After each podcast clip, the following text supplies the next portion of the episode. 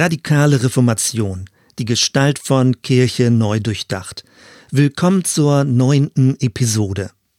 Bevor wir uns in der zehnten und elften Episode mit dem Täuferreich von Münster befassen, kurz ein Ausflug ins zwanzigste Jahrhundert. Die Fragen von damals sind nach wie vor aktuell, aber sie tauchen in völlig unterschiedlichen Kontexten auf. Im Weiteren möchte ich in aller Kürze auf sechs große Linien im 20. Jahrhundert hinweisen. Über allem steht das Thema soziale Gerechtigkeit und Gleichheit aller Menschen. Es geht um Sozialreform und um den Traum, dass eine bessere Welt schon jetzt möglich ist. Beginnen wir erstens mit den religiösen Sozialisten. Es ist eine Strömung im deutschsprachigen Protestantismus. Wir treffen dabei als Vorläufer auf die beiden evangelischen Pfarrer Blumhardt, Vater und Sohn. 1880 übernahm der Sohn Christoph Blumhardt das Werk des Vaters in Bad Boll. Er hatte pietistischen Hintergrund, war geprägt von den Erweckungsbewegungen und bekannt als Bußprediger. In seiner weiteren Entwicklung kritisierte er eine bloß innerliche Religiosität und die egoistische Sorge um das Seelenheil. Er wandte sich gegen eine bürgerlich-individualistische Verkürzung des Evangeliums. Im Gegensatz dazu ging es ihm um eine weltverändernde Dynamik. Nach seiner Überzeugung ist das Reich Gottes nicht nur transzendente Zukunft, sondern auch schon gegenwärtige Realität. Es überwindet destruktive Mächte. Blumhardt predigte eine radikale Zuwendung zum Nächsten und auf der Grundlage von Jesu Sieg stellte er sich gegen Nationalismus, Imperialismus und gegen den Mammonismus, also gegen ein geldgieriges Wirtschaftssystem. 1899 trat er der SPD bei und geriet dadurch in Schwierigkeiten mit seiner Kirche. Um 1900 formieren sich religiöse Sozialisten in der Schweiz. Bekannte Personen sind die evangelischen Theologen Hermann Kutter und Leonhard Ragaz. Religiöse Sozialisten grenzten sich zum einen gegen den atheistischen Marxismus ab, zum anderen gegen ein antisoziales Christentum. Ihnen ging es darum, die Anliegen der Arbeiterbewegung als berechtigt und christlich legitimiert aufzugreifen. Vielen ist nicht bekannt, dass sich auch der berühmte Theologe Karl Barth in dieser Strömung verortete. 1914, nach Ausbruch des Ersten Weltkrieges, brach er mit seinen theologischen Lehrern, die mehrheitlich den Eintritt in den Krieg befürwortet hatten. Er sagte damals, Zitat, ein wirklicher Christ muss Sozialist werden, in Klammern, wenn er mit der Reformation des Christentums ernst machen will. Und ein wirklicher Sozialist muss Christ sein, wenn ihm an der Reformation des Sozialismus gelegen ist. Zitat Ende. 1930 schrieb der ebenso bekannte evangelische Theologe Paul Tillich, Religiöser Sozialismus ist der Versuch, den Sozialismus religiös zu verstehen und aus diesem Verständnis heraus zu gestalten und zugleich das religiöse Prinzip auf die soziale Wirklichkeit zu beziehen und in ihr zu Gestalt zu bringen. Zitat Ende. Das Anliegen war nicht nur eine Vermittlung zwischen Christen und Sozialisten, gewissermaßen ein theologischer Brückenschlag, sondern es bestand die Überzeugung, dass der christliche Glaube gerade auch einen wesentlich sozialen Sinn hat und dass die Idee des Sozialismus in religiös-christlichen Wurzeln gründet.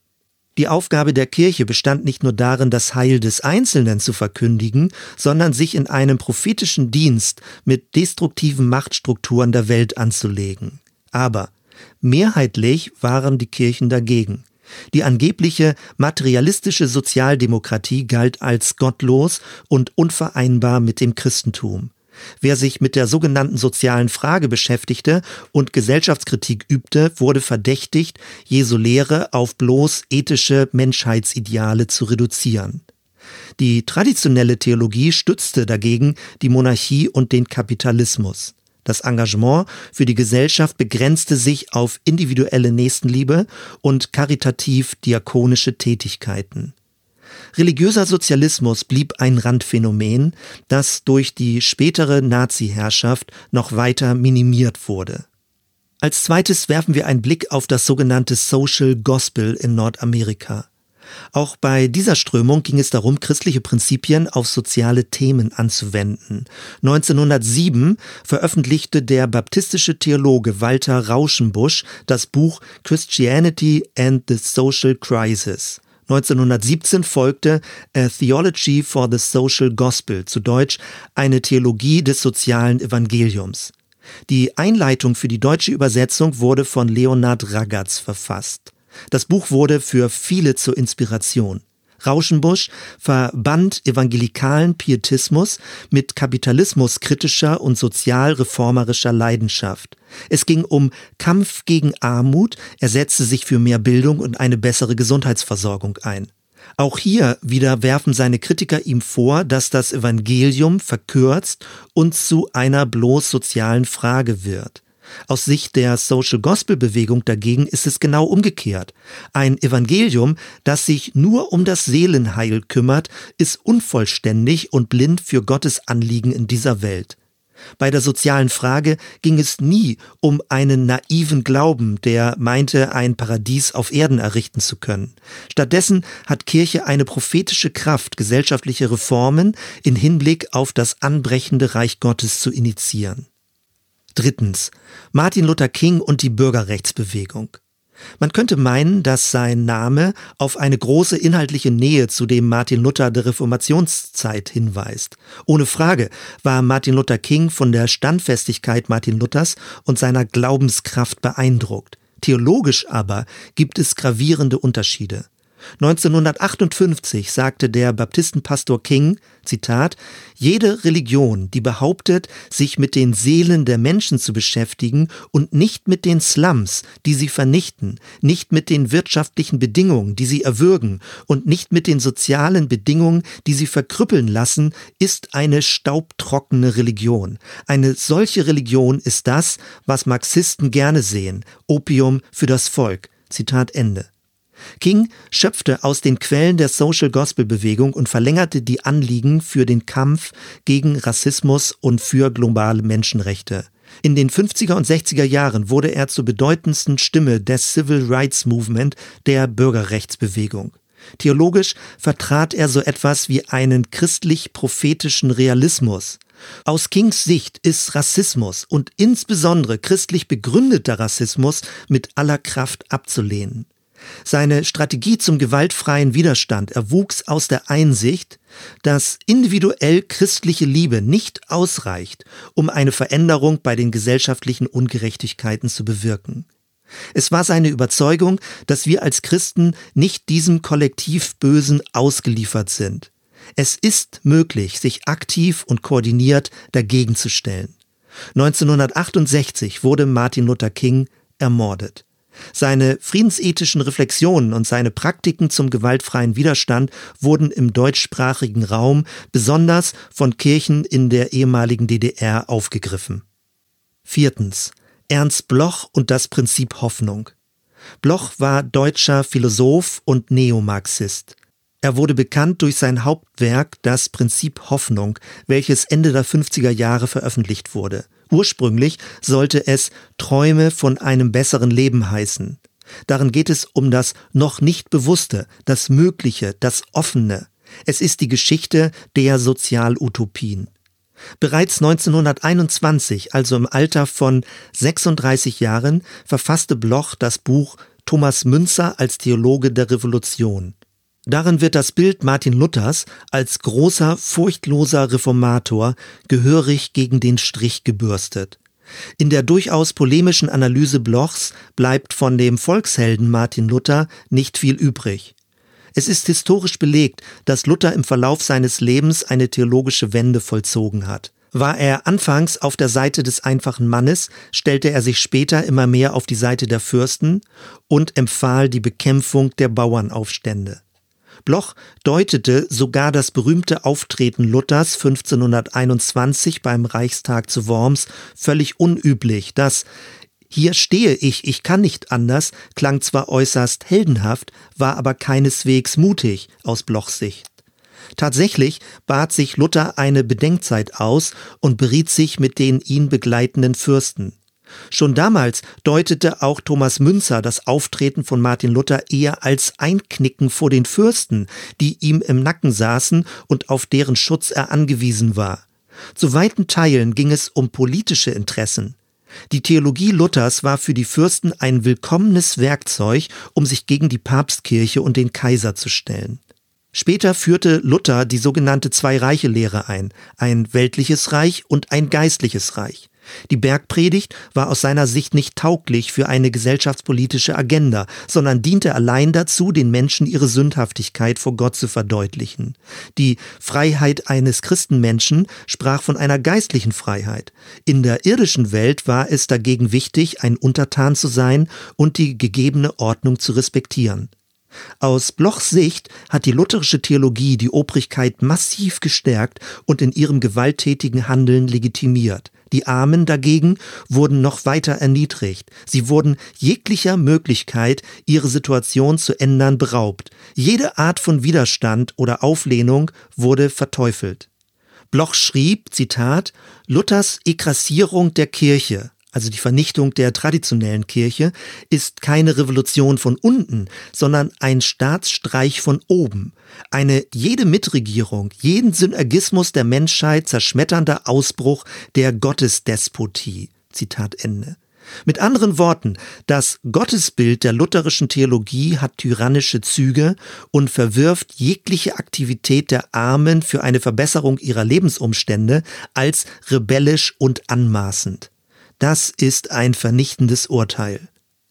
1964 wird von dem Tübinger Theologieprofessor Jürgen Moltmann die Theologie der Hoffnung veröffentlicht. Er greift darin Blochs Prinzip Hoffnung auf und entfaltet die Hoffnungskraft auf christlicher Grundlage, Leben im Aufbruch des kommenden Tages und die Konsequenzen für das gesellschaftliche Engagement. Dieses Buch hatte eine enorme Wirkungsgeschichte. Und damit sind wir bei Punkt 5. Leonardo Boff und die lateinamerikanische Befreiungstheologie. Wir befinden uns im katholischen Kontext der 60er und 70er Jahre. In Auseinandersetzung mit den Großgrundbesitzern Brasiliens stellten sich die Priester auf die Seite der verarmten Bauern. Die Bibel wurde mit den Augen der Unterdrückten gelesen. Hauptinspirationsquelle war die Exodus-Tradition des Volkes Israels. Die kirchliche Praxis wandelte sich von einer Kirche für die Armen zu einer Kirche mit und durch die Armen. Es entstanden katholische Basisgemeinden mit hoher Selbstorganisation, mit demokratischen und genossenschaftlichen Elementen. Erlösung wurde nicht mehr nur spirituell, sondern auch als sozialpolitische und ökonomische Veränderungskraft verstanden. Bis heute wird deswegen die Befreiungstheologie als christlich verkleideter Marxismus verdächtigt. Leonardo Boff, katholischer Theologe und franziskanischer Priester, ist ein Hauptvertreter der lateinamerikanischen Befreiungstheologie. 1985 wurde er von Kardinal Josef Ratzinger mit einem Lehr- und Predigtverbot belegt. Der damalige Vatikan befand sich in einem weltweiten Kampf gegen den Sozialismus. In seinem 2009 erschienenen Buch Kirche, Charisma und Macht zieht Boff nach 25 Jahren Bilanz und lässt den verstörenden Konflikt mit dem Vatikan noch einmal Revue passieren. Zum gegenwärtigen Zeitpunkt genießt die Befreiungstheologie hohes Ansehen im säkularen Bereich, weil sie sich nicht nur mit innerkirchlichen Heilsfragen auseinandersetzt. Seit 2013 sitzt ein Papst aus Lateinamerika auf dem Stuhl Roms. Mit dem selbstgewählten Namen Franziskus verleiht er der sozialen Dimension des Evangeliums Nachdruck. Zum Schluss wechseln wir zu Dorothee Sölle. In ihrem 1997 erschienenen Hauptwerk Mystik und Widerstand nimmt die evangelische Theologin auch Bezug auf Thomas Münzer. Sie kritisiert, dass das Bild von Münzer zu weiten Teilen von einem religionsblinden Marxismus verzerrt wurde. Im Gegensatz dazu betont sie die mystischen Wurzeln von Münzers Denken und Handeln. Nach Münzers Vorstellung durchlaufen Suchende drei Phasen auf dem Weg zu Gott. Als erstes erleben sie Verwunderung und ein Erstaunen über etwas, das größer ist als sie selbst. Als zweites wird der Suchende bereit, sich in einem Prozess des Loslassens von den Verstrickungen in der Welt zu lösen. Und die dritte Phase ist so etwas wie eine heilige Gelassenheit. Sie ist die Grundlage, um aus innerer Freiheit heraus in der Welt zu handeln. Sölle betont, Münzer ging es darum, dass Gläubige nicht nur ein äußeres Wort zugesprochen bekommen, sondern einen erkennbaren inneren Verwandlungsprozess durchlaufen. Es geht um ein soziales Engagement, das seine Energie aus tiefen spirituellen Quellen bezieht. Abschließend wieder Anregungen und Fragen. Erstens, was ist das Evangelium? Alle sechs ausgeführten Bereiche ringen mit der sogenannten sozialen Frage. Kaum jemand würde ernsthaft behaupten, dass Christen keinen gesellschaftlichen Auftrag hätten. Aber welcher Art ist dieser Auftrag? Geht es nur um den Dienst am Einzelnen oder auch um gesellschaftsveränderndes Engagement? Geht es nur um das innere Heil oder auch um soziale Gerechtigkeit? Verwässert die soziale Frage den Auftrag der Kirche oder ist sie gerade der Testfall für die christliche Glaubwürdigkeit? Viel mehr noch, warum kann nicht beides zugleich gedacht werden? Heil für den Einzelnen und Heilung für die Gesellschaft. Zweitens, die innere Kraft des Geistes. Die Reformation wurde schon früh dafür kritisiert, dass sie zu wenig zu erkennbarer Lebensveränderung führte. Ohne Frage ist die Gefahr hoch, beim Thema Lebensführung in eine neue Gesetzlichkeit zu fallen. Aber ist die Warnung nicht berechtigt, dass wir uns vor bloßer Rechtgläubigkeit und allzu korrekten Worten hüten sollten? Halten wir fest, reformatorische Theologie kann zu einer reinen Worthaftigkeit verkümmern. Deswegen ist es wichtig, darüber hinaus sowohl die innere Glaubenserfahrung als auch die Notwendigkeit von gesellschaftlichen Veränderungen zu betonen. Soweit erstmal. Wir hören uns bei der nächsten Episode. Bis dann.